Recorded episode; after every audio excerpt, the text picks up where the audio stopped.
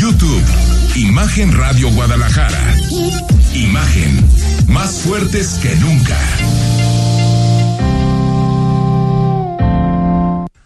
Pues los conservadores se están extendiendo a zonas muy liberales del mundo, estimado Río de la Rosa. ¿Ah, sí? Porque el Parlamento Europeo aprobó con 607 votos a favor eh, una resolución en donde le pide a López Obrador que frene la retórica populista en contra de la prensa frente a una problemática que no es exclusiva de este gobierno, que es exclusiva, que es digamos de muchos países y bueno, eh, periodistas como Julio Estillero ya mandaron un tuit diciendo que eh, Loret y ese tipo de gente pues no son periodistas. Sí, no, O es son que periodistas auténticos. me, ¿Qué me- llama la atención porque un periodista respetable, creo yo, como, como Julio Hernández a- Astillero, un hombre abiertamente de, de izquierda, habla del chayoterismo y entonces es que la Unión Europea está hablando del clima de violencia innegable que viven los periodistas. No está hablando de si Carlos Loret o otros periodistas afines a él reciben no chayote o no. Lo que están pidiendo días, es que no se ya. ataque al, al periodismo. Creo que se están mezclando conceptos que no tendrían por qué y me sorprende la verdad de una persona tan inteligente como él, pero bueno.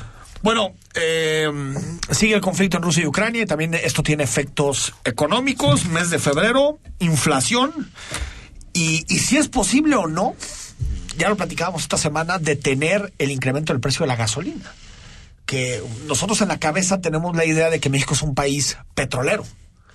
Hace mucho tiempo que ya no... Hace mucho. Ah, tenemos petróleo, pero ya no somos una potencia petrolera. Hace mucho que ya no lo somos, ni de cerca. Y, y la aspiración actual es que lo vuelva a hacer de alguna Imagínate forma, ¿no? ¿eh? En Sí, increíble. Ir hacia energías renovables, limpias, pero bueno. Todos los efectos, las consecuencias, lo que estamos viendo en materia económica, lo platicamos con Paulina Contreras, como todos los jueves. Ella es analista económica y profesora de la Universidad Autónoma de Guadalajara. ¿Cómo estás, Paulina? Hola Enrique, muy bien, con mucho gusto de poder platicar con ustedes. Rodrigo también, eh, buenas noches. Y justo siguiéndoles un poco lo que ustedes comentaban, pues sí, tenemos petróleo, pero resulta que pues hace mucho que dejamos de ser un país cuyas finanzas, digamos, son netamente petroleras y además no podemos perder de vista que el eh, plan, digamos, presidencial es que tengamos esto que le llaman soberanía energética y que deseamos de ser un país exportador. Por ahí en la semana, en el arranque de la semana, decían que podían cambiar de opinión la secretaria Nale viendo el precio del petróleo, pero hasta el mes de diciembre del año pasado el plan es al 2023 dejar de ser Sí, exportador para exportadores, poder ¿no? generar nuestra propia gasolina. Oye, eh, Paulina, a ver, empecemos con la inflación. ¿Cómo estamos en materia de inflación? Porque eh, ya no me ajusta el, el para comprar limones, para la fruta, está carísimo todo, ¿no? Así es, y es que justo, pues esta semana se dio a conocer el dato de febrero que continúa al alza y que llega a 7.28% en términos anuales, es decir, estamos comparando el mes de febrero de este eh, año contra el mes de febrero del 2021. Y en ese sentido, pues está este incremento de 7.28.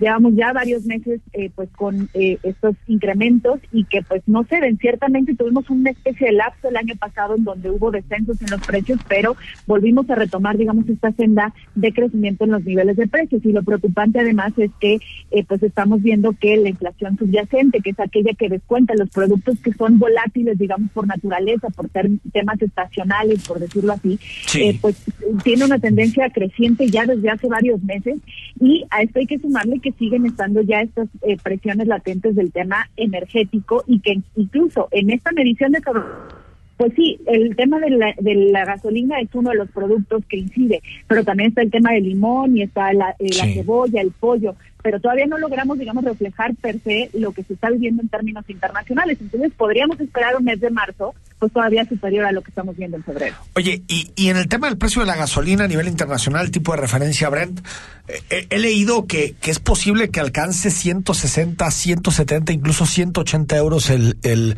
el barril. Por, dólares, perdón, por, por ahí va el- el asunto. Es decir, ¿crees que llegue el precio de la gasolina, el precio del petróleo en realidad a estos niveles? Es muy probable que sí, por ejemplo, las principales mezclas de referencia y continuar, digamos, con estas tensiones, por lo menos alcancen los 150 dólares por barril.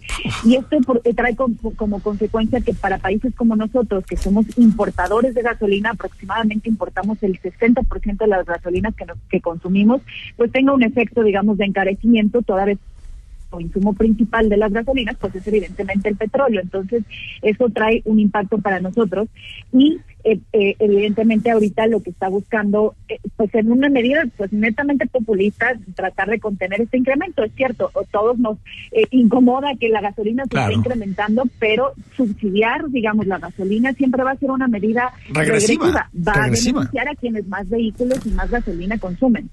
Bueno, y, y, y, y, de dónde saldrá ese dinero, eh, Paulina? Porque si tienes que subsidiar la gasolina, ya, ya no tienes margen en el IEPS. Si tienes que subsidiar la gasolina, tienes que sacrificar recursos para otros programas, para salud, para educación. ¿De dónde saldrá el dinero para subsidiar la gasolina? Lo que se ha dicho es que saldrá de los excedentes petroleros, es decir, de la venta de petróleo, que se había cotizado en venderlo en 55 dólares por barril en, el presupuesto de egresos y ahorita pues evidentemente está en un nivel prácticamente del doble. Saldrían estos recursos, pero en el caso del IES no es como tal un subsidio, es dejar de recaudar. Lo que se plantea ahora es que eh, el caso de la Secretaría de Hacienda absorba el caso del ISR y del IVA de los distribuidores eh, de gasolina. Entonces ya no ah, solo irá directamente con los consumidores, sino ahora con los distribuidores. El problema aquí es que pues los distribuidores serán los que tendrán que trasladar este beneficio a los consumidores, lo cual se antoja, digamos, más complicado. Y en donde menos competencia haya, menos se va a reflejar este estímulo por parte de la Secretaría de Hacienda. Quitar todos los impuestos. Sí, prácticamente está quitando impuestos y eso va a dejar un boquete importante. Thatcher y Reagan estarían orgullosos de López Obrador, ¿no? ¿No? ¿Quién diría, no? La ironía de la vida. Neoliberales. Bueno, hay mensajes sobre ese tema. Paulina, gracias.